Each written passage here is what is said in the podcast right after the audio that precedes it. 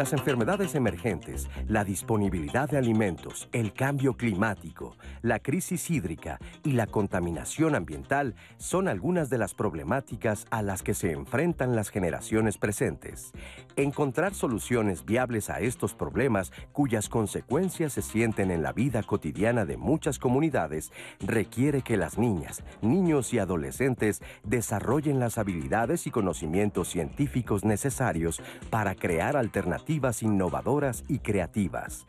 Ciencia es descubrir, entender y transformar el mundo teniendo presente las necesidades de las sociedades actuales y la importancia de alcanzar un desarrollo más equitativo y sostenible. Este ideal se refleja en el trabajo cotidiano de científicas y científicos mexicanos que desde las aulas y desde los diversos laboratorios del país participan en esta búsqueda colectiva de conocimiento.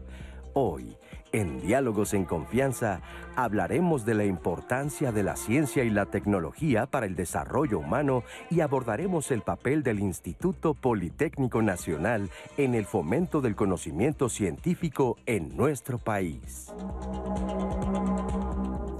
Bienvenidos a Diálogos en Confianza. Gracias por acompañarnos este jueves, donde estaremos en vivo en la Feria Internacional del Libro del Instituto Politécnico Nacional, como ha sido a lo largo de esta semana. Y hoy con este tema que involucra mucho a los jóvenes, a las nuevas generaciones de matemáticos, científicos, astrónomos, enfermeras, jóvenes que se dedican a generar todo tipo de aplicaciones en su familia. Hay algunos de los jóvenes que estén estudiando eh, mujeres, hombres, las llamadas carreras STEM que tienen que ver con las matemáticas, con la ciencia, con la tecnología, en fin, cuéntenos, compártanos sus experiencias, lo que ha sido para ustedes entrar a esta innovación que el mundo nos está demandando, el mundo está cambiando y se necesitan nuevas formas de desarrollo de muchas cosas. Imagínense cómo habríamos enfrentado la pandemia si no hubiéramos tenido vacunas ¿Cómo habríamos hecho para desarrollar muchas de las observaciones vía satélite si no contáramos precisamente con estos elementos? El Instituto Politécnico Nacional está creando generaciones de jóvenes muy preparados en estas disciplinas, que son las carreras del futuro, dicen, pero yo creo que el futuro ya nos alcanzó. Así que bueno, les vamos a presentar a nuestras invitadas y agradecemos eh, también a nuestras intérpretes, Jimena Raya, Lía Badillo y Magdalena Alejo. Ellas están interpretando lengua de señas mexicana en esta ocasión y van a alternar a lo largo del programa y Anaí muy pendiente de su comunicación todos, todos los jueves. ¿Cómo estás, Anaí? Buenos días, Lupita. Pues yo creo que hoy vamos a platicar a gusto en las redes sociales, así que estoy lista para leer sus comentarios, sus opiniones, sus dudas. Yo ya estoy viendo aquí que se están conectando varios, nos están saludando de diferentes lugares de la República Mexicana, Lupita, así que yo listísima para leer. Muy bien, pues eh, muchas gracias. Estamos en el estudio recibiendo también a nuestras invitadas, orgullosamente politécnicas, mujeres dedicadas a estas disciplinas que les hemos compartido. La doctora Hortensia Gómez Víquez, bienvenida, buenos días. Ella es directora de difusión de ciencia y tecnología del Instituto Politécnico Nacional. Muchas gracias, Hortensia. gracias. por acompañarnos.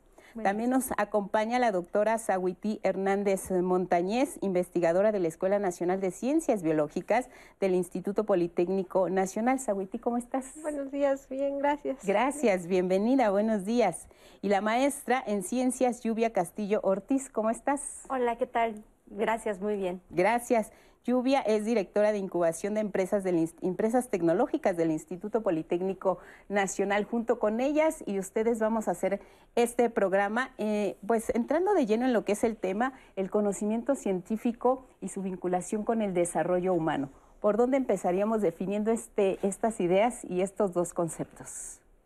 Bueno, podemos eh, empezar diciendo que el conocimiento científico, eh, si partimos de, del concepto de eh, es aquel que se genera ¿no? este, de manera sistemática y nos ayuda a comprender eh, las realidades en las que nos enfrentamos. ¿no? Pero creo que el tema del conocimiento científico tiene un impacto eh, toda vez que promueve el pensamiento crítico, ¿no? que yo creo que eso es importante ponerlo a la mesa porque eh, estamos eh, de pronto desde la, desde la ciencia tratando de entender y tratando de probar hipótesis y de pronto decimos, bueno, cómo vamos a traducir esas hipótesis en impactos este, hacia el entorno social y en promover en nuestra comunidad, pensando en el tema, en, la, comunidad politécnica, que se entiendan los contextos eh, y las realidades haciendo uso de ese conocimiento científico, ¿no? Entonces creo que ese es una, un, impacto fuerte del que tenemos quienes nos dedicamos, por supuesto, a la parte académica y a la vinculación de este conocimiento. Muy bien, y ahí entramos ya de lleno al, al, vínculo precisamente que tiene el conocimiento científico con el desarrollo humano, porque hay muchos desafíos constantemente, necesidades sociales que están exigiendo gente cada vez más preparada que ayude a este mundo a ser mucho mejor. ¿Cómo podemos vincular el conocimiento científico con el desarrollo humano, Hortensia? Bueno, pues el conocimiento, en mi opinión, por sí mismo genera un beneficio a toda la sociedad. Por el solo hecho de ir avanzando en la frontera del conocimiento, aunque este no se aplicase de manera inmediata en la solución a una problemática, el simple hecho de tener ese, ese bagat de, de conocimiento, pues nos enriquece a todos como seres humanos. Lo que sí es cierto es que es muy importante que todo este conocimiento, pues a su vez se aplique para dar soluciones a la sociedad y dé respuestas a la problemática de la sociedad. Y el enlace, pues se da cuando se da la aplicación del conocimiento, ¿no? Que es justamente cuando logramos el desarrollo tecnológico. Ese desarrollo tecnológico, pues es hacer toda esta sustitución de técnicas, herramientas, eh, métodos, procesos y que le permitan a la sociedad cada vez obtener pues más eh, productos, más bienes, más servicios con menores recursos. Esa es la, idea, ¿no? De que ese conocimiento nos sirva en este sentido y llegar a los procesos de innovación que finalmente derramen en beneficio de toda la sociedad en la medida que la sociedad tiene acceso a mejores bienes y servicios. Y el mejor caso que vemos ahorita fue la vacuna, ¿no? Sin duda. La vacuna del COVID se logró pues por toda la base de conocimientos que ya se tenía, o sea, no fue de que pues ahorita se nos ocurre, no, había mucho conocimiento detrás, pero además por las alianzas entre los diferentes sectores de conocimiento o áreas de conocimiento. Ahorita comentábamos las carreras STEM, pues eh, la vacuna de COVID se logró justamente por el enlace en la industria farmacéutica con lo que viene siendo inteligencia artificial, ¿no? Y eso redujo muchísimo los procesos de prueba para lograr tener estas vacunas en un tiempo récord y pues resolver una problemática que era mundial.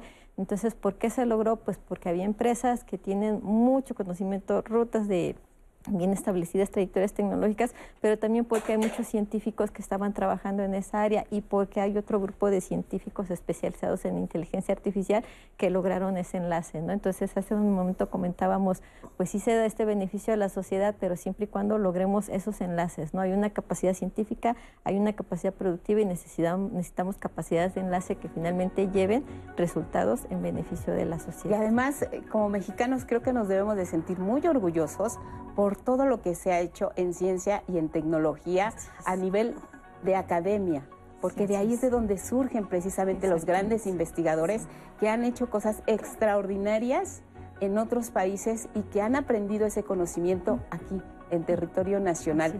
Vamos a platicar eh, contigo, Sahuiti, también de los desafíos que implican ya la rama de las ciencias en específico, su vinculación con la tecnología, por qué van de la mano. Pero tenemos eh, tiempo antes del corte para unos mensajitos unos comentarios, Lupita. Pero antes de eso, pues yo creo que vamos a ir a una pausa rapidísima. porque no nos va a dar tiempo, pero regresándole a esos comentarios.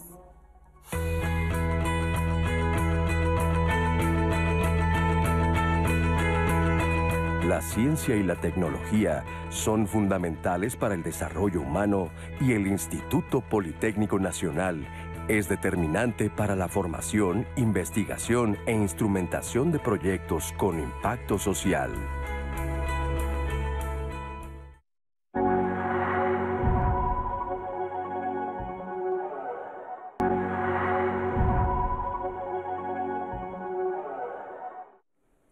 Bueno que siguen con nosotros aquí en Diálogos en Confianza, hoy hablando de ciencia y tecnología en favor del desarrollo humano y parte importante de la Feria Internacional del Libro del Instituto Politécnico Nacional son precisamente estas ramas del conocimiento. Natalia Jiménez, tienes un invitadazo el día de hoy y sigue la feria a lo largo de estos días. Te saludo con mucho gusto, adelante, ya te vemos.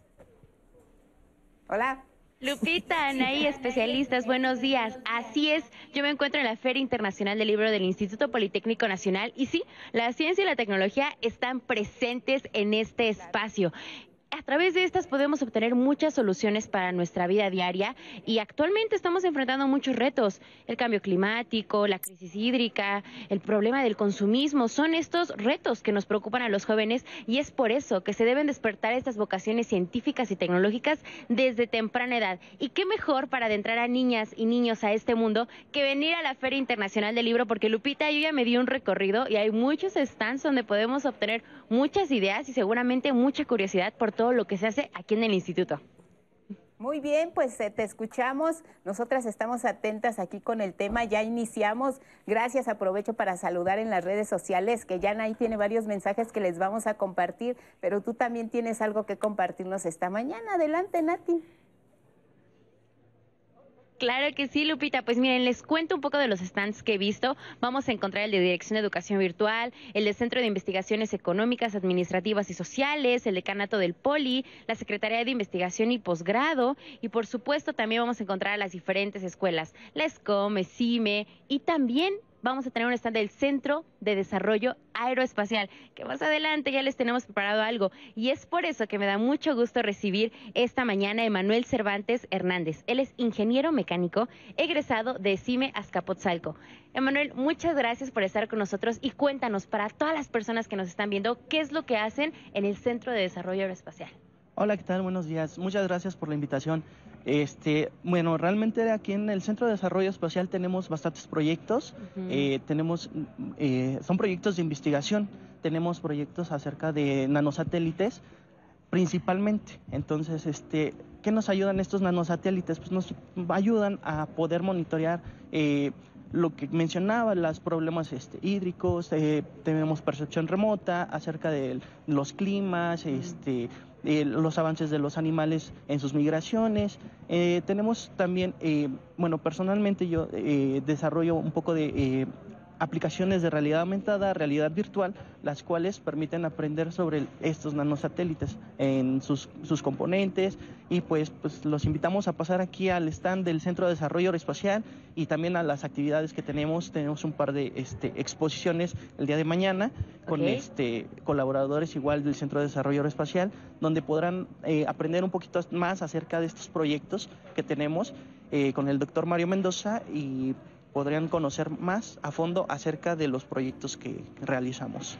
Pues miren, ya tienen ahí la agenda para mañana, va a haber estos, estos conversatorios donde vamos a poder conocer más sobre la ciencia y la tecnología. Y qué mejor, Lupita, que conocer la experiencia, que conocer la vocación de viva voz de alguien que colabora en este Centro de Desarrollo Aeroespacial, ¿no? Pues sí, sin duda, Nati, la verdad es que tenemos eh, también información de que están trabajando ya en el diseño de nanosatélites y esto es muy interesante porque los jóvenes están involucrando mucho en esta área del desarrollo tecnológico, un nanosatélite que pueda supervisar incluso todo el territorio nacional. Hay muchos campos por los que se puede pasar a través del desarrollo de estas tecnologías. Así que bueno, seguimos contigo porque también tienes una interesante cápsula que compartirnos al respecto.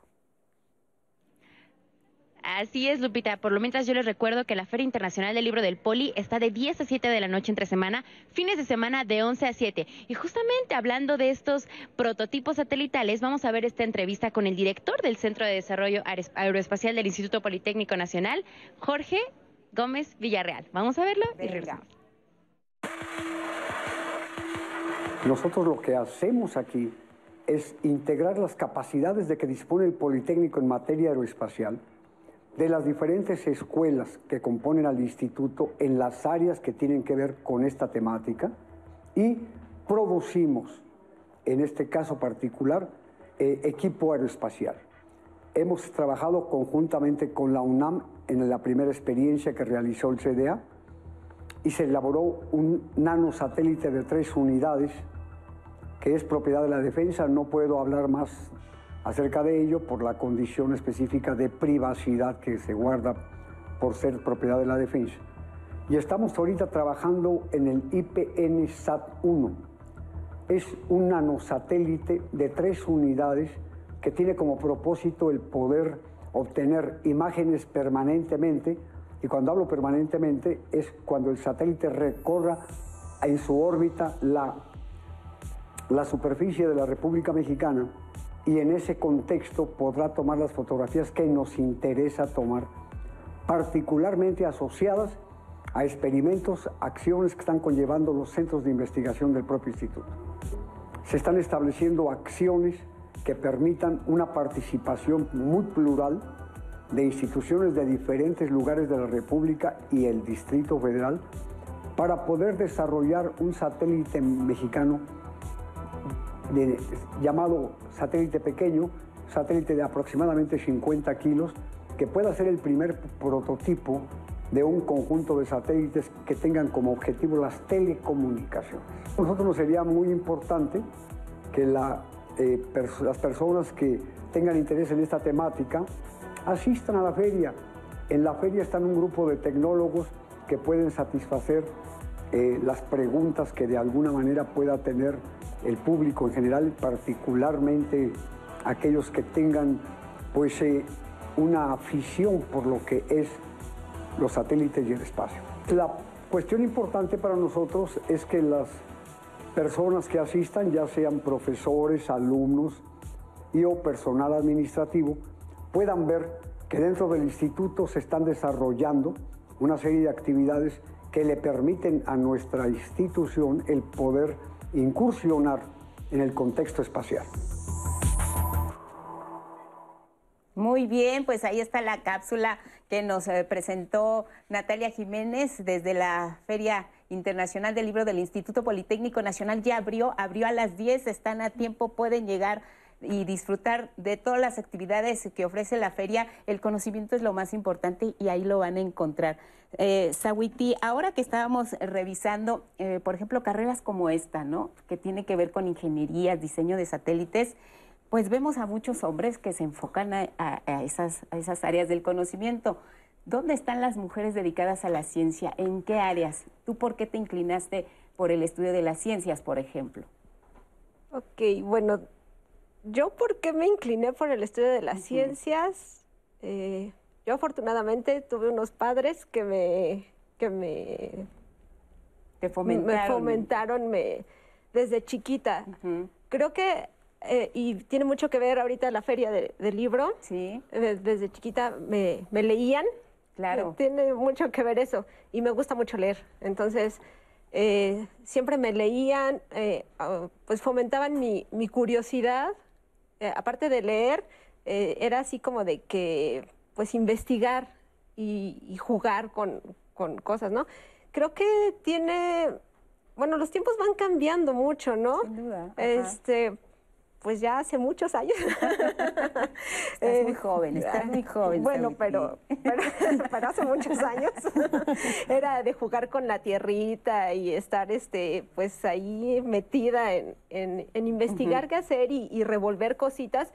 Y no me, no me decían, no toques eso o no hagas eso, sino que al contrario, ¿no? Así de, de estar... Eso. Pero ahorita con, la inteligencia artificial, los teléfonos celulares y todo eso, eh, también hay muchas cosas que pueden ir explorando los niños. Entonces yo creo que, que también fomentar, pero no darles los teléfonos a los niños de, ah, nada más entretente con YouTube y entretente con, los videos, ¿no? Entonces creo que hay muchas maneras de fomentarle a los niños la, la imaginación y la curiosidad. ¿Dónde están las mujeres? Lamentablemente, por ejemplo, ahorita lo que estamos hablando de inteligencia artificial con la doctora Hortensia y de las, mm, pues de todo esto, eh, solo el 22% de las personas que se dedican a la inteligencia artificial son mujeres. Eh, una tercera parte más o menos del del, universo sí del universo del SNI son mujeres. Entonces, ¿qué está pasando? Pues muchas mujeres tienen que dejar los estudios por dedicarse a la maternidad o porque tienen que cuidar a sus familias. Todavía está muy, muy eh, establecida esta brecha de que las mujeres cuidan a sus familiares. Entonces... Eh, hacen falta más mujeres dentro de la sí, ciencia. hacen falta. Lamentablemente, eh, México es un país que todavía es muy machista, que es muy, eh, todavía hay mucho hostigamiento. Por ejemplo, pasas en la facultad de, mm, ingeniería y eh, los chiflidos y, o sea, todavía hay mucha, pues, mucha segregación a las mujeres. Eh, esa, esa presión, eso como que mucho acoso. Em, y esto inhibe, sí, eh, inhibe que las mujeres la intención de muchas de, seguir por este tipo de carreras, ¿no? Pues ahí está el llamado y creo que es muy oportuno. Ustedes son un ejemplo de que hay mujeres que se han dedicado a la ciencia y han logrado alcanzar lugares importantes y destacados. Entonces, pues la invitación es para que más mujeres, más niñas y desde casa incluso empiecen a motivarlas para que sean parte de esta dinámica de entrarle de lleno a las carreras como matemáticas, como ciencia. Además son las carreras que está demandando ahora pues eh, el mundo, la ciencia, la tecnología, las matemáticas, en fin. Anaí, tienes llamadas importantes. Es, es interesante, Lupita, lo que mencionas, porque es parte de la conversación que se ha dado en redes sociales y también en sus llamadas. Esta, por ejemplo, de María Guadalupe, que dice, la mayoría de la juventud, principalmente en secundaria, no quieren estudiar ni saber de ciencia y tecnología ahora todos y todas quieren ser influencers o youtubers, eh, porque según ahí es donde ganan dinero. La humanidad hoy necesita de científicos, los cuales sin ellos no hubiéramos vencido al COVID. Así algunas de las opiniones que tenemos también a través de llamadas. Una más de Sara eh, García Silva me parece interesante y me encanta el enfoque que le quieren dar a este tema. Me da mucho gusto ver científicas. Eh, mi hermano es ingeniero e informática del IPN, pues le mandamos un fuerte abrazo al hermano de Sara y Sara García, gracias por participar. Y justo Ulises Medina nos dejó un comentario eh, bastante largo, pero en resumen em, nos dice de la importancia y del papel que han tomado las mujeres en el mundo de la ciencia y de la tecnología. Dice, las mujeres ya son muy inteligentes y ocupan puestos laborales que eh, antes los hombres tenían y hoy pues ya vemos participando a las mujeres en estas labores, nos comenta Ulises Medina.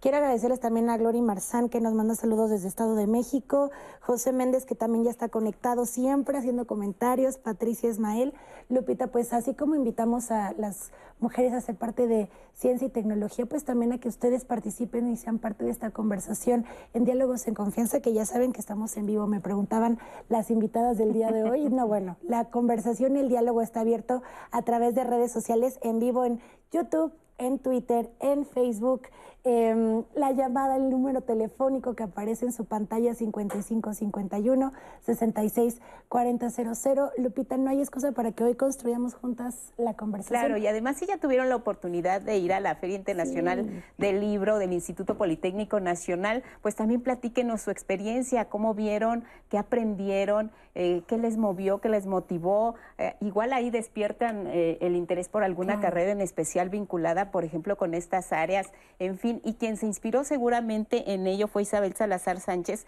Está en el Laboratorio Nacional de Vacunología y Virus Tropicales. Qué importante fueron las vacunas ahora que enfrentamos esta pandemia de COVID-19. La escuchamos y regresamos. Este laboratorio está recién inaugurado, de hecho se inauguró para poder empezar el periodo de pruebas, para poder terminar la parte de operación, iniciar la parte operativa. Y este laboratorio tiene varias misiones en realidad. Una de ellas es poder coadyuvar al desarrollo de eh, potenciales vacunas nuevas que puedan llegar en algún momento a la población. Aquí se haría solamente la parte de desarrollo, de pruebas obviamente. Otras es ayudar a los ensayos preclínicos en las vacunas. Eh, tenemos capacidad para hacer ensayos preclínicos o la vamos a tener.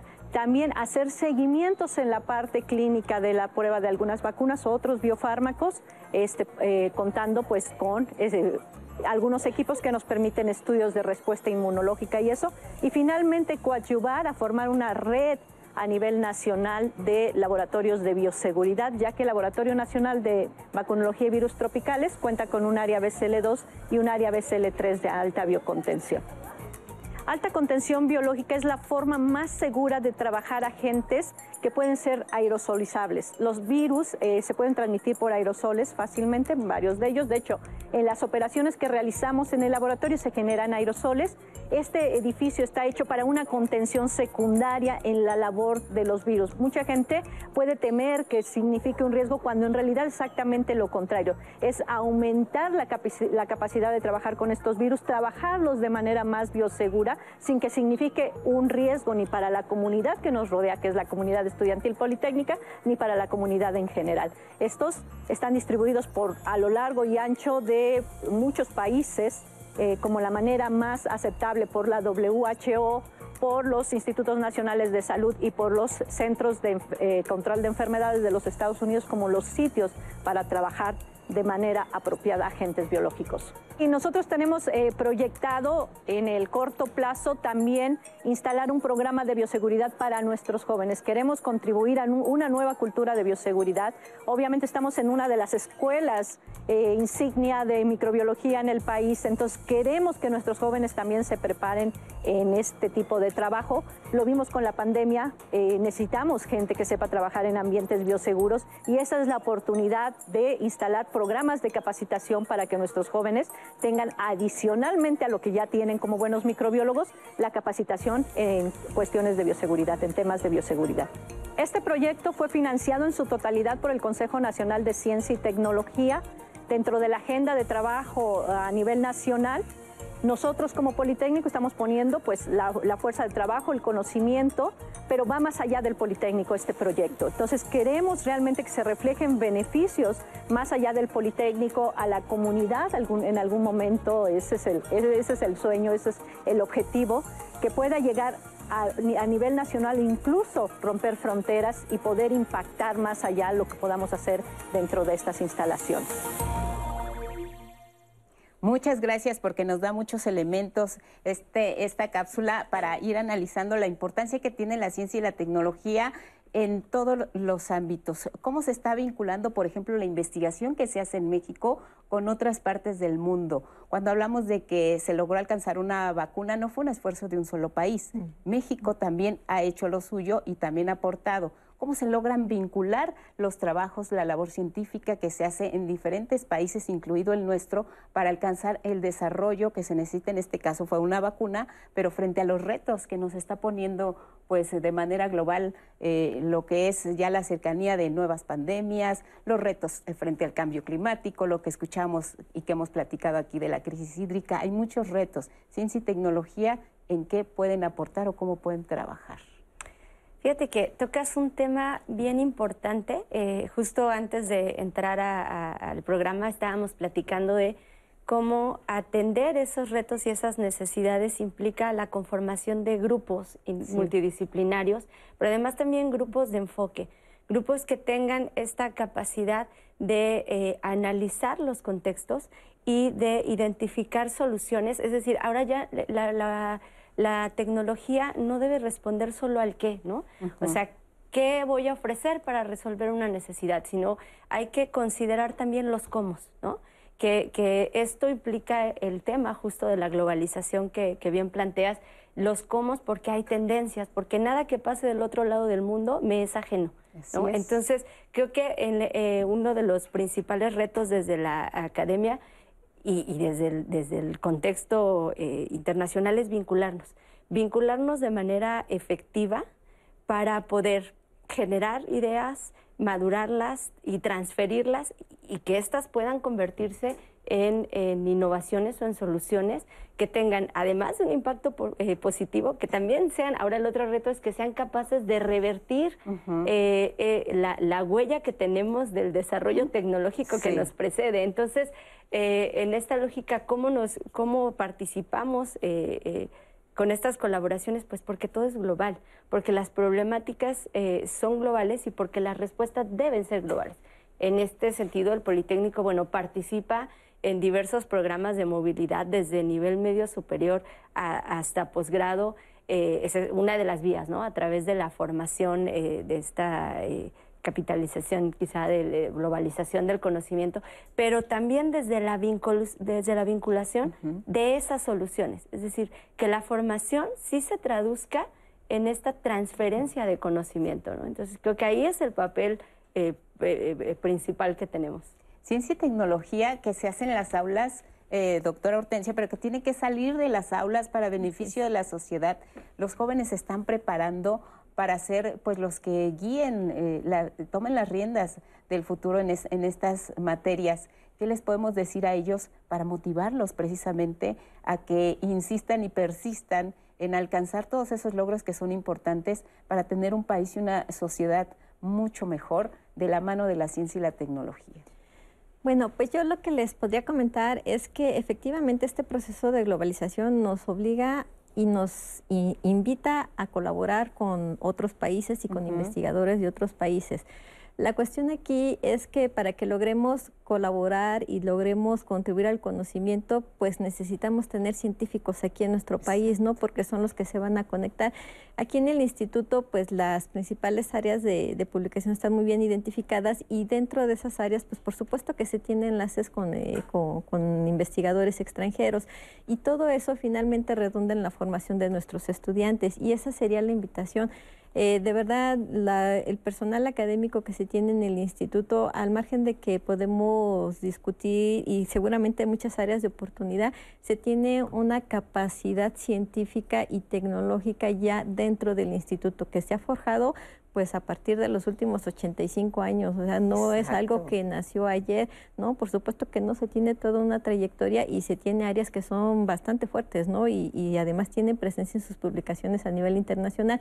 Ahora, Aquí la cuestión es que evidentemente todo eh, lo que se piensa de desarrollo tecnológico pues viene de la, tiene su base en el conocimiento y se deriva en un proceso de globalización, pero al final de cuentas las soluciones son locales y ahí es donde entran nuestros estudiantes. ¿Por qué? Porque cada localidad cada país, cada región dentro de nuestro país tiene su propia problemática. Entonces, cuando yo llego con una tecnología y nada más se las quiero implantar o les digo, aquí está la solución, aquí está el paquete tecnológico, presiónale y te va a solucionar todos tus problemas, no es cierto necesitan quien tenga la capacidad para que ese desarrollo tecnológico lo hagan endógeno, lo hagan factible, entendible y para beneficio de esa sociedad, que esa sociedad se apropie de esa tecnología pero eso se logra pues con diferentes grupos, ¿no? Con, grupos multidisciplinarios se, se, logra pues a través de quien conoce realmente esa localidad, tiene el conocimiento científico, tienen al equipo de ingenieros, tienen al equipo de enlace, que esa es una parte muy importante y eso se logra solamente si tenemos esa capacidad local. Entonces, ¿cómo la vamos a lograr? Pues con nuestros estudiantes, que se pongan, esa, que se dediquen a leer sus libros. Eh, eh, muchas veces decimos, bueno, es que se desarrolló tal, cota tal, cosa y fue muy importante, tuvo mucho impacto y no la hizo un científico, ¿no?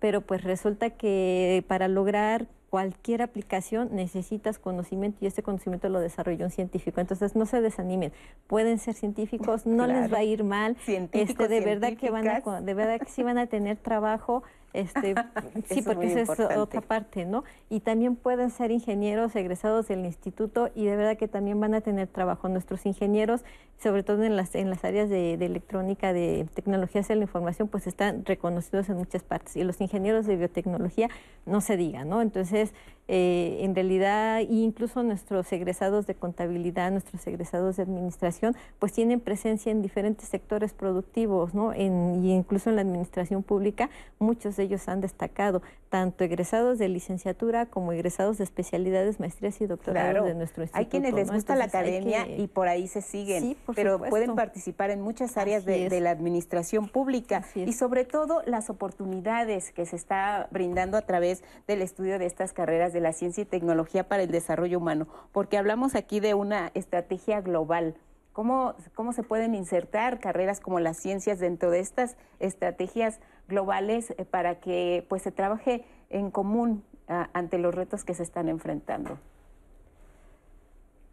Bueno, pues eh, como ya mencionaban, ambas se pueden insertar de muchísimas maneras. Es una situación multidisciplinaria, transdisciplinaria, en la que nadie queda fuera realmente.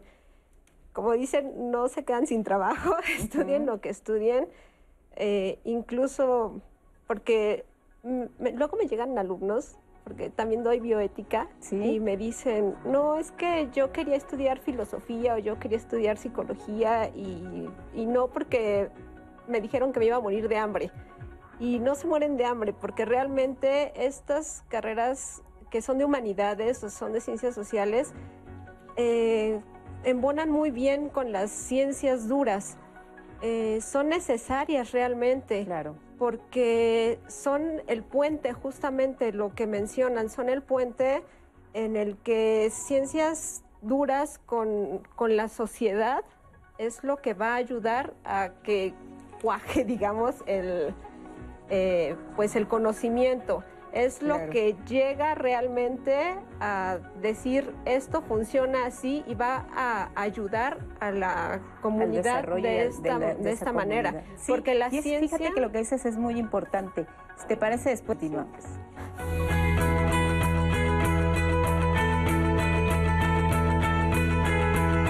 El conocimiento científico es fundamental para el desarrollo humano, para comprender el entorno en que vivimos y transformarlo. De ahí la importancia del Instituto Politécnico Nacional como referente de la educación superior tecnológica en México.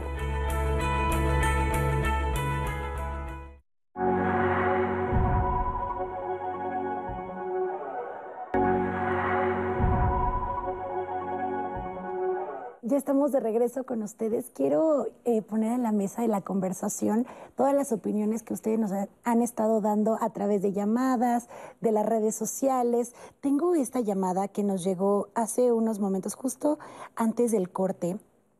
Eh, nos ponían en la mesa que, bueno, José Ponce nos dejó esta llamada Em, nos dice cómo es posible ver que a otros países en algunas situaciones tienen muchos más avances científicos y en México viendo todo el contenido y la información eh, que tenemos y estas mentes brillantes, ¿por qué no hemos tenido estos avances tecnológicos como el resto de los países?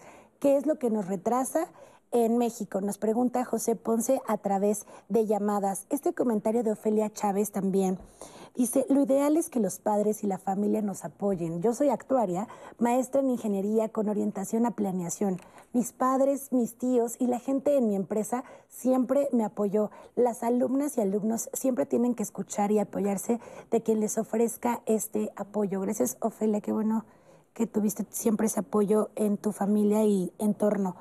Odette Génesis nos deja este comentario. Es importante que se enseñe a ser colaborativo durante la formación de un científico y científica, porque desafortunadamente son muy pocas las investigaciones que se hacen de manera interdisciplinaria, que era lo que hablaban aquí en el panel.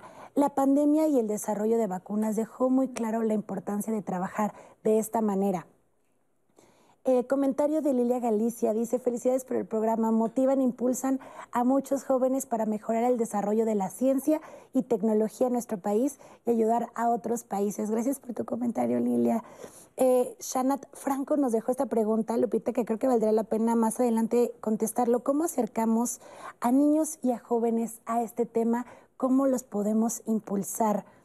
Eh, Glory Marzán nos pregunta los fines de semana cuál es el horario de la FIL del libro de Zacatenco. Glory Marzán, justo hemos tenido estos enlaces con Nat y Nat nos ha dejado muy claro que de lunes a viernes es de 10 a 19 y de domingo de 11 a 19 horas, así que no se lo pierdan para que también asistan a la FIL. La verdad es que está súper interesante. En este pabellón de ciencia y tecnología hay muchísima información, ahí hay gente que los van a estar atendiendo, resolviendo sus dudas para que también visiten esta sección de la FIL.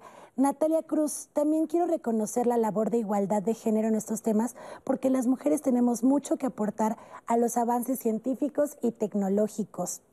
También comentario de Nat, me parece que el conocimiento científico es clave para poder entender muchas de las cosas que hoy ocurren en el mundo. Un gran ejemplo es la pandemia por COVID.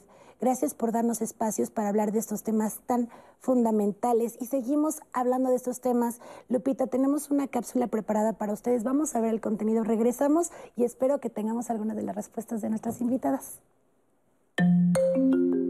Nos encontramos en el nuevo laboratorio de realidad extendida que surge a razón de incorporar herramientas muy importantes como la realidad virtual y la realidad aumentada en cuestiones de ingeniería. Este laboratorio es eh, una innovación y surge a razón de la plática entre académicos para empezar a incorporar herramientas nuevas a partir de las cuestiones de la educación 4.0 y la industria 4.0, que aunque se trata de dos conceptos muy innovadores, eh, la pandemia las, los aceleró en cuestión de su aplicación y por lo tanto eh, nosotros estamos apoyando la cuestión visual. De tal manera entonces que eh, en la parte de la enseñanza se vea complementada, en ningún momento sustituida, pero sí va a ser, va a ser un complemento para que en los dispositivos móviles, como el celular o también con el uso de la computadora, puedan visualizarse en un aula cuestiones que en una primera instancia no se encuentran eh, al alcance, pero que sin embargo puedan seguir apoyando las labores de aprendizaje. El laboratorio de realidad extendida ha tomado dos vertientes. En una primera instancia y sobre los objetivos que tiene en la enseñanza del Instituto Politécnico Nacional, estamos trabajando una cuestión académica que compete a la virtualización de herramientas y de objetos que son fundamentales para la enseñanza de ingeniería. Pero por otro lado, una segunda división no descuida el patrimonio cultural de México y en este caso está buscando la generación de herramientas útiles sobre todo en la cuestión arqueológica e histórica. Nuestro sistema es, bueno, consiste en poder detectar vestigios arqueológicos en el agua, ya sea artesanías o huesos. Eh, bueno, normalmente este sistema se puede implementar en una cámara subacuática y lo que hace el sistema es una vez que empieza a detectar las imágenes va a diferenciar entre huesos o artesanías. Nos permite a nosotros poder extraer una eh, forma virtual del mismo por medio de técnicas de extracción tridimensional que se llama fotogrametría y nos permitirá generar un modelo tridimensional. Nuestro proyecto se basa principalmente en la realización de modelos 3D para la instrumentación y acercamiento de estos dispositivos robóticos o mecatrónicos a los estudiantes. bueno, yo desarrollé un proyecto vinculado con el Instituto Nacional de Electricidad y Energías Limpias y el Politécnico, donde se genera un entorno de realidad virtual para entrenar a los futuros operadores de robots submarinos que reparan eh, fugas en oleoductos submarinos. Bueno, mi proyecto está en desarrollo por un equipo de trabajo, el cual consiste en obtener fotografías de artefactos arqueológicos con el fin de obtener modelos virtuales. Esos modelos virtuales van a tener el objetivo de poder ser documentados y oficializados por el INA, los cuales serán utilizados para sus estudios sin tener presente o en, físicamente el artefacto.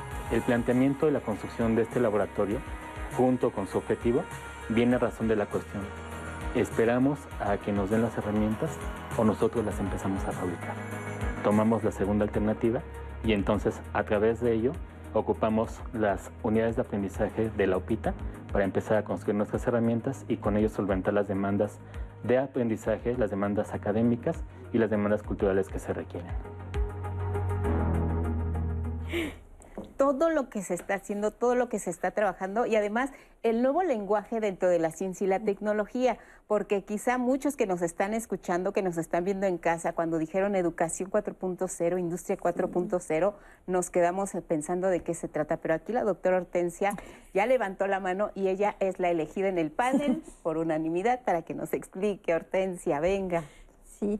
Bueno, esta parte de la educación 4.0 pues viene de la mano con la industria 4.0 y están enfocadas hacia lo que es el uso de las tecnologías de la información, tanto para los procesos educativos y bueno, y que estos también deriven en procesos productivos, ¿no? Entonces, pues van van muy de la par. Uso de las tecnologías de la información. De tecnologías de la información. Son las tecnologías de la información? Pues bueno, por ejemplo, pues se crearon la, aquí en el instituto pues se crearon las nuevas carreras de inteligencia artificial, artificial, perdón, eh, de manera interdisciplinaria entre varias unidades académicas y se creó la carrera de ciencias de datos, porque además de las que ya se tienen de ingeniería en sistemas de información y la cualidad de estas carreras pues es que tienen el enfoque justamente de cómo a través del uso de diferentes herramientas tecnológicas todas ellas pues con una base electrónica, este, equipos de cómputo, este, sistemas de información, eh, análisis de, de datos, pues tú puedas justamente tomar la información, esa información darle un valor agregado. Y eso que lo haces para que en la industria se tomen decisiones de una manera más inteligente, que tiene un poco que ver con lo que nos comentaba Lluvia, hacer estos enfoques de inteligencia tecnológica, de inteligencia competitiva, que es simplemente utilizar todos los datos que tienes alrededor, sistematizarlos, darles valor y que te sirvan para tomar decisiones. Entonces, eh, este tipo de de herramientas, pero a su vez procesos y todo lo que tenga que ver con la sistematización y con lo que es el Internet de las cosas, o incluso llevar los sistemas de tráfico, que son ahí veríamos un ejemplo de lo internacional hacia lo global, porque para desarrollar las tecnologías necesarias para eh, la administración del tráfico, pues todas tienen su origen en diferentes partes del mundo, pero cuando se aplican a una determinada zona hay que tomar las características de esa zona. Entonces, ese es un ejemplo muy, claro de lo que es la combinación de las diferentes tecnologías, pero sobre todo en el sector productivo, en las actividades industriales, pues cómo se utilizan este tipo de herramientas tecnológicas para sistematizar todos los procesos de producción y además sistematizar pues todo lo que está alrededor, incluso nuestra vida cotidiana, ¿no? Pues ya desde que desde tu teléfono puedes pedir el súper, ¿no? Eh, ah, estando en tu trabajo, estando donde de gran ayuda. Sí, de mucha ayuda, ¿no? Porque así está en una junta como mujeres, pues ya no tenemos esa barrera y además el, esposo también nos puede ayudar a pedir el súper desde su celular, ¿no? Y en la educación, pues eh, la idea es también hacer el uso de estas tecnologías, pero justamente como comentaba, no para sustituir al docente, porque eso no se puede hacer. El docente es el que promueve, es el que tiene el conocimiento y aquí el trabajo es cómo se lo comparte, se lo transmite al estudiante. Pero las tecnologías, la idea es que nos ayuden a sistematizar esos procesos, algo tan sencillo. En lugar de que tengas 40 tareas en papel y que no sabes luego dónde quedaron las 40 tareas porque las traías en un paquete, bueno, pues ahora tienes tu tu classroom, en tu classroom pues tienes a tus alumnos, cada alumno tiene su propia carpeta y con un solo clic descargas la carpeta y toda la evidencia de tu alumno y le vas explicando pues cómo estuvieron sus trabajos, este, les dices puntualmente qué se calificó, qué no se calificó, cositas así que tal vez parecieran tan básicas, pues es lo que apoya o es lo que se promueve en este modelo de claro. 4.0 y además el, el aprendizaje autónomo, porque al dejarle a los estudiantes el diseño de los cursos con todos sus materiales, el muchacho puede retomar sus materiales o puede revisar nuevamente una clase cuando lo considere y le sea útil. Y además él también puede descargar todos esos materiales de tal manera que en el tiempo en un solo disco, pues tiene ahí todo su conocimiento y cuando lo requiere, porque a veces salimos a la actividad productiva, ay, ¿y cómo se hacía eso? Ay, pues yo me acuerdo que alguna vez lo vi en algún tema, ¿no? Sí, regresas a tus apuntes, regresas a revisar, ¿no? Y, también pues para ver qué bibliografía se, revisó, te apoya, Por eso te escogimos, Hortensia, doctora, gracias, porque tiene todos los elementos a la mano. Esperemos que nos haya ayudado a muchos a entender precisamente esto de la educación 4.0. Eso lo hacemos en la academia, como bien decía la doctora. Ya cuando salimos al campo laboral, al quien retoma sus apuntes. Pero en realidad dentro de la escuela, frente a este nuevo paradigma laboral, nos están preparando o están preparando a, a los jóvenes, a las nuevas generaciones, para que entren de lleno con estas nuevas herramientas en busca de una mejora para su comunidad, para su sociedad, para ellos mismos en materia de conocimiento. Claro, eh, eh, además es una de las eh, escuchaba a, la doctora Hortensia y me venía eh, a la mente una entrevista que escuché hace poco con este Andrés Oppenheimer que hablaba, él tiene un libro que se llama Sálvese quien pueda, ¿no? Mm. Y en este, en este libro eh, plantea cómo es que la automatización, hablemos de la industria 4.0, genera esta suerte de mortificación de hacia dónde va la vocación profesional o cómo desde las áreas, ya lo decía también la, doctora, desde las áreas eh, duras hay que generar estas sinergias con las áreas blandas, pues para eh, dar respuesta a las necesidades de los contextos donde nos encontramos. Entonces, ¿qué es lo que toca eh, desde la academia? Hacer esta utilización de, de los recursos tecnológicos encaminado hacia las nuevas oportunidades en los mercados. ¿no? Es decir, eh, cómo yo, médico, voy a atender eh, eh, a, partir de las nuevas necesidades del mercado, a partir del uso de estas herramientas que, como bien decía la doctora Hortensia, no van a sustituir porque detrás de, la programación de una inteligencia artificial, pues está el conocimiento que trae el, el, profesional en el área, ¿no? Pero, pero sí va a implicar que me tenga que especializar, además de mi área eh, formativa, en estas otras eh, herramientas. ¿Y qué implica esto? Pues que cada vez nos vamos a tener que especializar mucho más y desde temprana edad, ¿no? Hace un rato hablaban de cómo esto eh, debe fomentarse desde la, desde la niñez. Y es una realidad, porque porque nuestro contexto está cambiando, la tecnología, eh, eh, los horizontes de cambio tecnológico son cada vez más cercanos y la especialización para, el, para manejar estas herramientas se empieza a complejizar, ¿no? El caso específico que tocas, por ejemplo, de un médico. Yo me imaginaba, ahora hay consultas que se han dado por la cuestión de la pandemia, se dieron a través de eh, videollamadas, a ver cómo te sientes, cómo estás. Eso podría ser una, una primera inquietud que tengo. La segunda, para operar el uso de las nuevas tecnologías. Antes decían, te tenían que abrir aquí prácticamente directo y ahora hay formas, operaciones endoscopía, el uso de la tecnología para estas disciplinas académicas.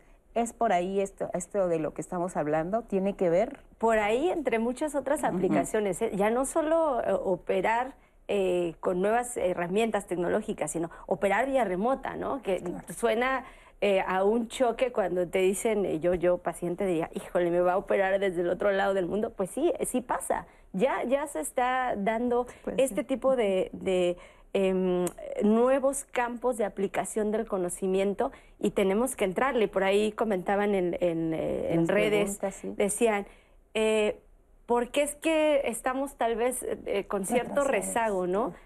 porque la, porque llegar a ese nivel de madurez tecnológica implica la conformación de todo un ecosistema. Entiéndase, la tecnología para que se transforme en una aplicación, en una innovación, implica que tenga una interacción con diferentes actores, en, eh, no solo desde la academia, es decir, tiene que haber este involucramiento, esta vinculación con el sector productivo, esta vinculación desde las demandas de la sociedad, ¿no? Eh, generar tecnología aplicada a estas necesidades, pero además alineada a, los grandes retos que, retos que tenemos a nivel global, ¿no? Los ODS son un ejemplo, los, los Objetivos de Desarrollo Sostenible son un ejemplo de ello, son ciertas líneas que lo que buscan es empujar que ese desarrollo tecnológico se promueva y que esa vinculación entre los actores se promueva. Y por eso no lo hacen solo desde la academia, ¿no? Entonces creo que por ahí tiene que ir también el, nuestra labor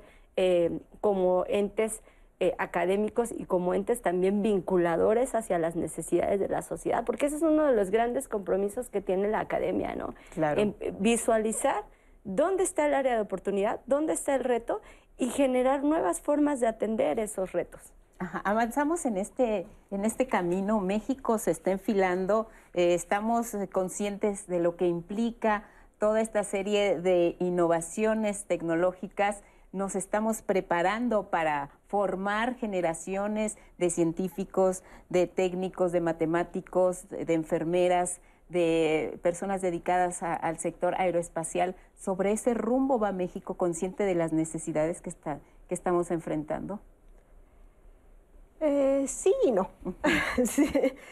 Eh, sí, tenemos muy buenas universidades, tenemos el Instituto Politécnico Nacional, obviamente, Sí, tiene muy buenos programas, tiene muy buenas escuelas, muy buenos docentes, tiene muy buenos programas de posgrado, en donde pues, como hemos visto en las cápsulas, como ya han hablado eh, la doctora y, Lluvia, eh, pues tienen programas de innovación, tienen muchísimos eh, programas de, pues ya vimos los eh, nanosatélites, o sea, hay muchísimas cosas que se están haciendo.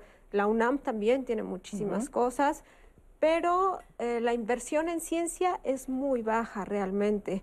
O sea, entre el punto 3 y el punto 4 del, Producto Interno Bruto es lo que se está invirtiendo, cuando pues en otras en otros países es el pues 10 veces más o eh, simplemente en Brasil, en, en, Argentina, en Estados Unidos no se diga, ¿no? Entonces es también por eso, por lo que estamos viendo, sí, por eso es lo que estamos viendo, que el rezago que ¿Y cómo se tenemos. sustituye, por ejemplo, la falta de inversión? Si ya sabemos que no la tenemos por ahora y no la vamos a tener quizá en el, en el, corto, en el corto plazo, eh, ¿cómo se sustituye esto? ¿Cómo le hacen ustedes en, en la academia para realmente enfocarse en lo que se está necesitando.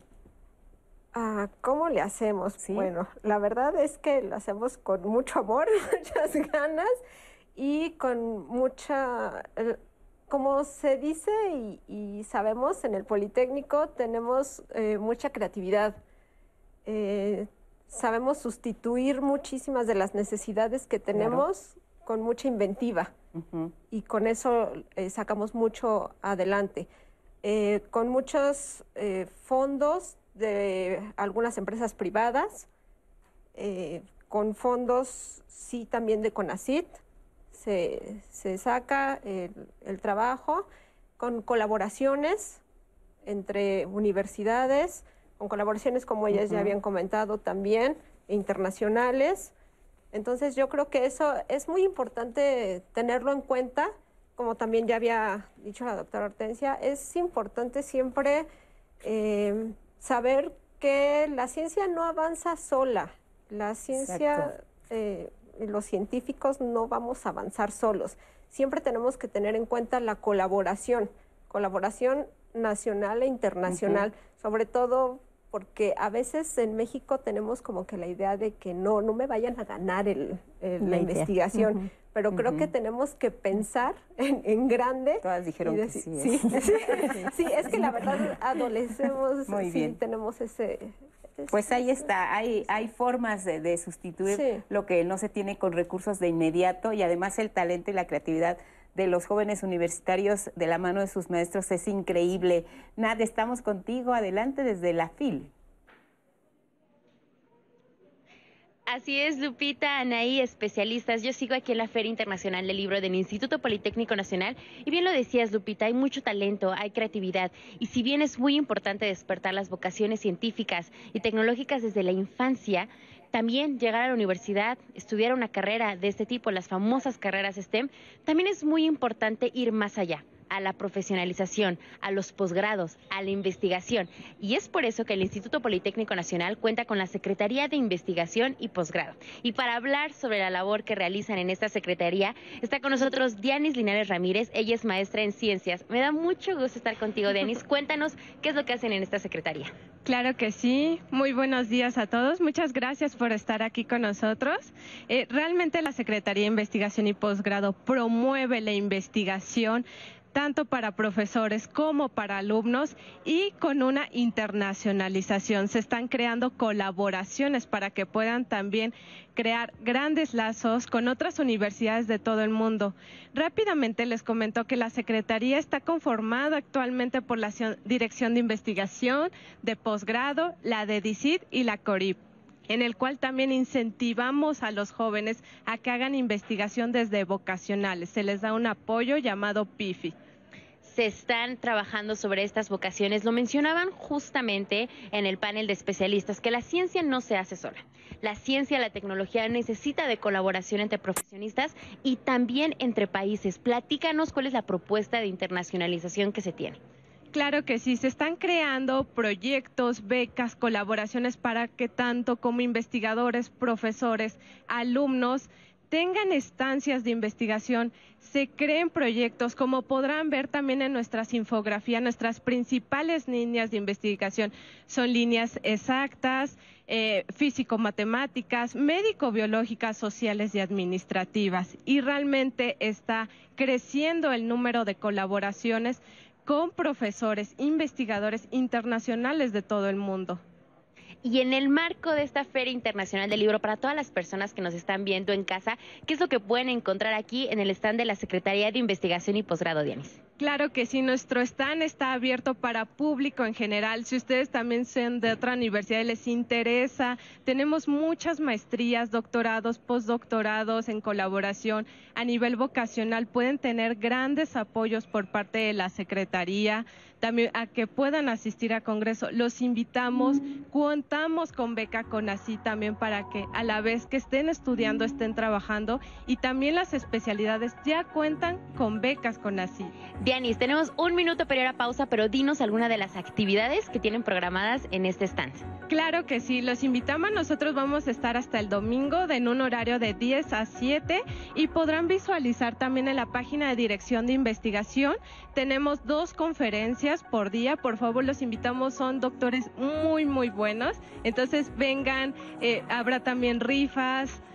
Bienvenidos. actividades hay, así que vengan aquí a la Feria Internacional del Libro. Recuerden que esta feria se está llevando a cabo en Zacatén con la Universidad Profesional Adolfo López Mateos en un horario de 10 a 7 de la noche de lunes a viernes y en fines de semana de 11 a 7.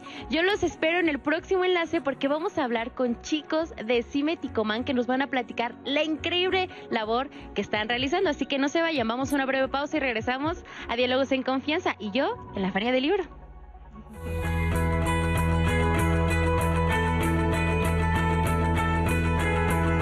Las publicaciones del Instituto Politécnico Nacional se clasifican temáticamente en cinco áreas.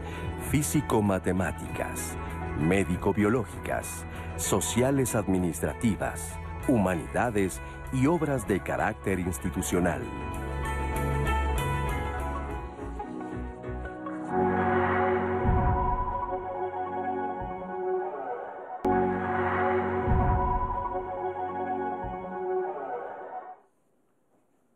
Estamos de regreso con ustedes ya en este último bloque del programa Diálogos en Confianza y quiero aprovechar para compartirles algunas de sus llamadas, comentarios, inquietudes. Ya preparé a las especialistas, a las invitadas del día de hoy. Quiero iniciar con esta llamada que tenemos de José Ponce que quiero agradecer, por supuesto, siempre tu participación. Él nos dice que parte del de el rezago, de la parte eh, que alenta la tecnología, él considera que puede tener un papel importante la religión en nuestro país y es por eso que no avanzamos en temas tecnológicos y de la ciencia. Se lo dejo a las invitadas para que también podamos opinar sobre el tema. Julio Trejo nos dice, el interés por la ciencia se tiene que promover desde la primaria, desde la educación básica, en el currículo y así aporta mucho conocimiento para el desarrollo de nuestro país, tal y como se hace en países desarrollados como Alemania y Corea. Odette eh, Génesis dice, la tecnología ayuda a la transformación del conocimiento. Sin embargo, sí es fundamental que el alumno haga y entregue trabajos en papel y tome notas a mano. Eso favorece su desarrollo e integración cerebral y sus procesos cognitivos. Luis Tomás Lugos Ángeles nos manda un fuerte abrazo que está viendo el programa aquí desde la Ciudad de México. Muchas gracias por ver el programa, Luis. Coquis Collar también nos manda saludos a todas las especialistas invitadas, las felicita por su labor en la ciencia y en la tecnología.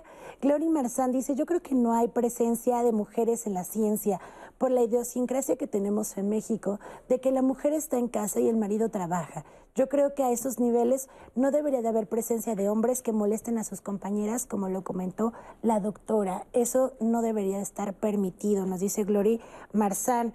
Mónica Suárez, ¿por qué no se habla también de esas trabas que tienen los científicos recién egresados para poder integrarse laboralmente al mundo científico y con esos sueldos acordes que realmente eh, están a su preparación?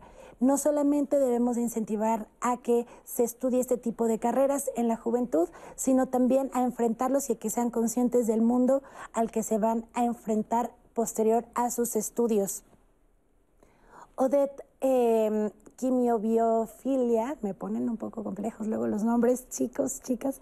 Yo tengo una formación en ciencias y nunca vi afortunadamente una diferencia en cuanto al género, ni durante mi formación ni como profesional.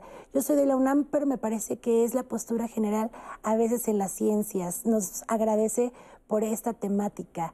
Gabo Valdés nos dejó este comentario. Es importante que los docentes tengan la vocación, pues en ocasiones no se preocupan por el avance e interés de los alumnos y alumnas y solo llegan a dar clases, lo pone entre comillas. Afortunadamente, hoy nos acompañan docentes que sí están eh, comprometidas, Lupita, con esa labor em, estudiantil.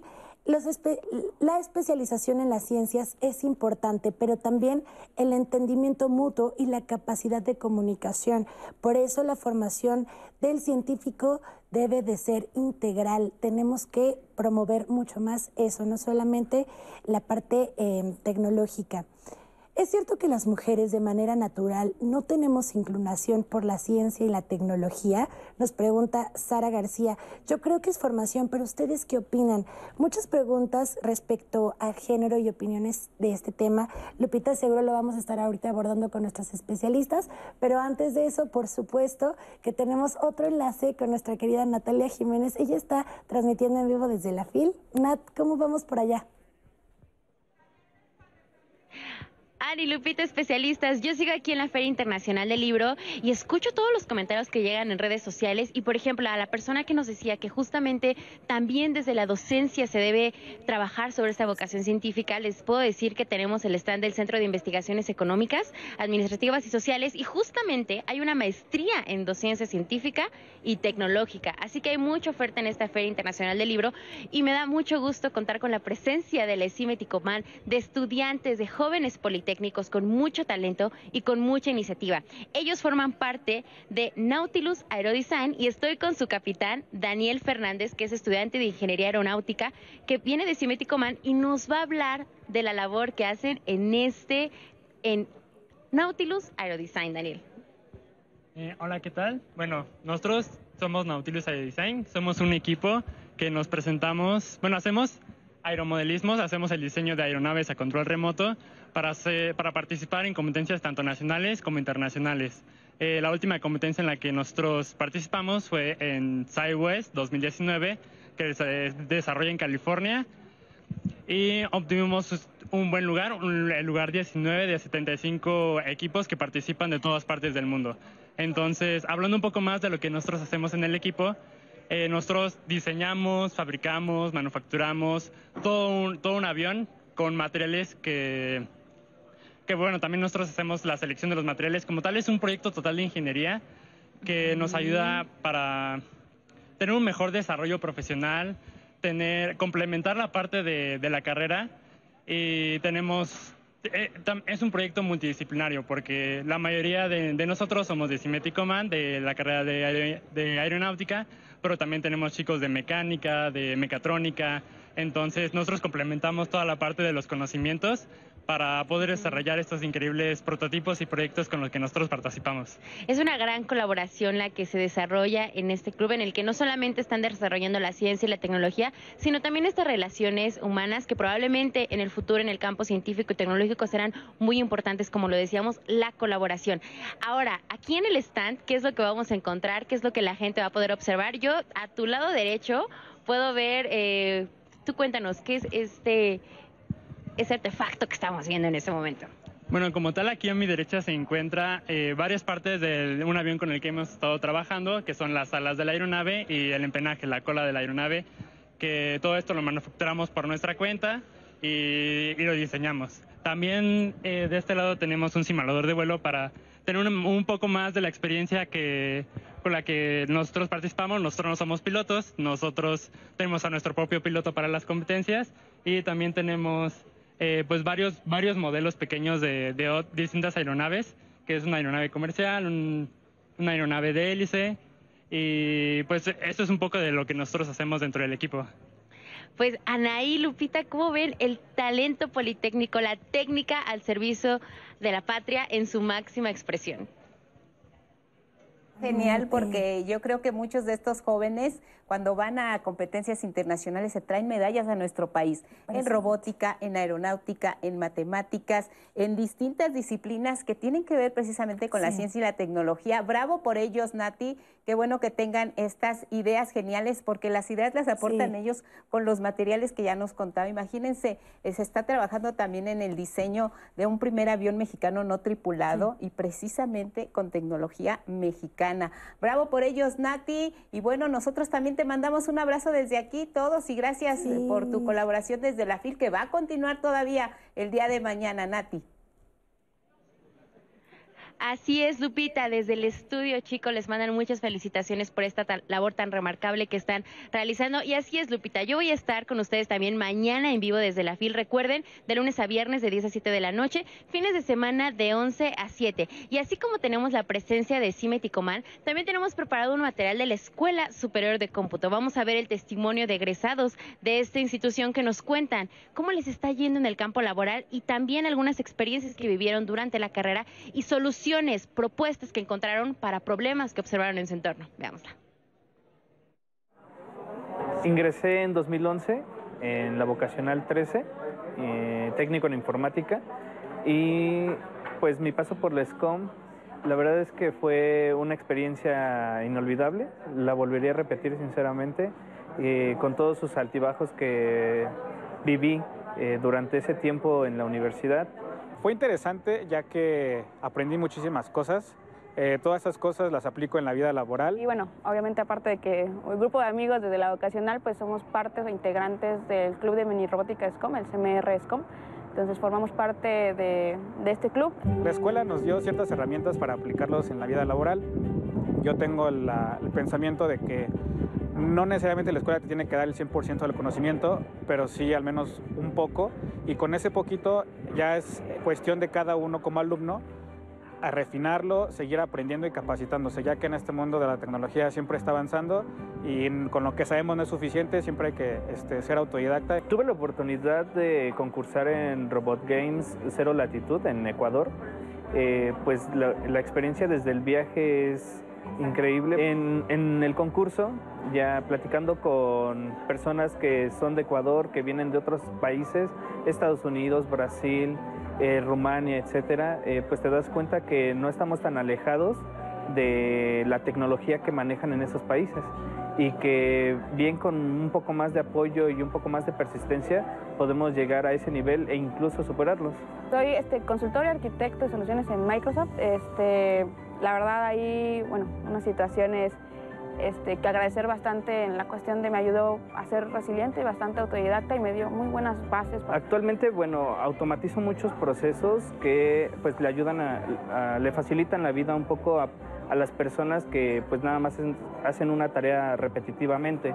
Eso tal vez considero que eh, degrada un poco el, desarrollo de la persona. Cuando estábamos en el club, eh, suscitó una una parte en la que se dio mucho el secuestro a, las, mujeres. Entonces, con lo aprendido en el club, decidimos hacer un GPS para personas. Prácticamente eso, en eso consiste. Eh, consiste en un dispositivo pequeño en el cual eh, se obtiene la latitud y longitud. Este dispositivo es independiente al celular. Claro, ahí, bueno, las carreras STEM siento que es como el presente y el futuro siento que hay un campo laboral gigantesco y no solamente ayuda en una cuestión este, laboral, sino que ayuda a fomentar un poco lo que es el razonamiento este, lógico y eso te ayuda muchísimo también en tus eh, cuestiones este, pues, cotidianas. La verdad yo les diría que tomen el, riesgo, que tomen la oportunidad de poder estar eh, inmersionando en este interesante mundo de lo que es la, tecnología, la ciencia y bueno, igual hacerles la, la invitación a que por favor este, pues eh, se atrevan, ¿no? Que igual tomen estas decisiones para poder atreverse y que puedan continuar con su trayectoria profesional. Eh, persistencia, perseverancia y actitud ante los problemas. Estos jóvenes les están hablando a ustedes que nos están viendo, que nos están escuchando y que tienen inquietud por la ciencia y la tecnología. Vean sus experiencias, vean cómo han encontrado ellos una beta de desarrollo. El Politécnico Nacional es un instituto que les ofrece todas estas y más alternativas, así que no lo piensen más, inclínense por estas que son las carreras del futuro que ya está con nosotros. Tenemos teatro, se levanta el telón, Andrés Castuera. ¿Qué tal, amigas y amigos que siguen semanalmente esta sección de teatro mexicano aquí en Diálogos en Confianza por el 11? El tema que aborda la obra a la que voy a invitarles el día de hoy es un tema más común de lo que creemos. Sin embargo, cuando es visto por la lupa de un dramaturgo mexicano y llevado a la escena, se vuelve sumamente profundo y complicado. La soledad. La soledad y todo lo que la soledad detona en un individuo. la ansiedad, las ganas de estar solo, las ganas de no estarlo más, la desesperación de no tener a alguien y la falta de madurez para aprender a hablarse a uno mismo o a una misma. La historia se llama Cuatro Cuartos y tal y como su nombre lo indica, sucede en cuatro habitaciones en distintas épocas, con personajes que podrían no verse nunca, que podrían estar uno frente al otro o una frente a la otra y no reconocerse. Con alguno de ellos, con alguna de ellas vamos a identificarnos, porque en esta vida hemos estado, estamos o estaremos solos en algún momento. Pero hay que aprender a hablarle a la soledad, hay que aprender a dejarle de tener miedo, hay que aprender que se vale llamarle por su nombre, se vale decir estamos solos estamos solas. Estas historias nos van a llevar del llanto a la risa, a la reflexión. Nos vamos a sentir encerrados o encerradas en alguna de estas habitaciones. Vamos a querer hacer algo. Vamos a sentir la impotencia de no poder hacer nada. Pero eso sí, vamos a sentir empatía por la soledad, por la ansiedad, por la tristeza y también por la risa y por los sueños de estos personajes. Les dejo con estas imágenes tomadas en una de las funciones de cuatro cuartos en el Centro Cultural Un Teatro. Y de regreso les digo cómo, cuándo y por qué no se pueden perder esta obra de teatro mexicano contemporáneo. Cuatro cuartos. Claro. ¿Y cómo lo sabes? Pues porque te veo, te escucho. Pero... Exacto, exacto. ¿Qué va a pasar cuando te vayas? Sin echarme muchas flores, me parece muy padre la estructura porque vemos estos, estas cuatro habitaciones y un personaje tiene este, cierta dinámica de poder sobre el otro. De alguna manera, alguno es, este, toma el control de la situación o no le deja hablar o en general es el que lleva la, la dinámica. Y luego en, las, en el segundo acto esto, se vuelven a mostrar esos mismos cuartos con esas dinámicas invertidas. Entonces no es simplemente como escenas separadas, que sí es un poco la idea, pero cada una tiene su abertura y su cierre, ¿no? Entonces cada una cuenta como su pequeño mini historia. En la página 3. La página. Indignante. Un oprobio. Insoportable. Un atropello. ¿Cómo es posible que en pleno siglo XXI tenemos que hacer algo? Esto no se puede quedar así. Más claro, ni el agua. ¿Y qué hacemos? Disculpe. Dije, ¿qué hacemos? Tener un plan es la mitad del camino. Este. Es que mire nada más. ¿En qué momento el mundo se convirtió en este caos? Creo que lo importante es entender que, que la ansiedad la tenemos y es importante reconocerla. Que estar solo también no es malo, porque muchas veces cuando estamos ansiosos creo que lo que nos da mucho miedo es estar solos y buscamos estar en compañía de otros para sacarnos de nuestros propios pues, pensamientos. Entonces creo que la importancia de esta obra es darte cuenta que a veces necesitas estar solo contigo mismo, estar bien contigo mismo. Tratar tu propia ansiedad para después poder intentar pues, compartirte con alguien más. ¿Y eso sirve para? Mejorar el sabor, claro. Bueno, es que yo... Hermana, tengo que confesarte, desde que empecé a tomar Lixi tuve café. Mi vida ha mejorado. ¿Sabes lo que es un superalimento? Ah, he escuchado, sé qué significa. Pues Lixi tuve café. Es la primera super bebida. Cuatro Cuartos es una obra que habla sobre la otredad, sobre lo que significa conocer al otro. Es un espacio, bueno, me gusta verlo como un espacio en el cual vemos cuatro diferentes historias que hablan sobre la interacción humana, sobre cómo una persona influye en mí y cómo yo influyo en la otra persona. Dejaremos de ser tú y yo y seremos simplemente nosotras. Yo ya no. Pero no existe eso, lo sé, y yo tampoco. Cállate. No existe. Cállate. Al menos no como antes. Yo ya no sé si tú no estás conmigo.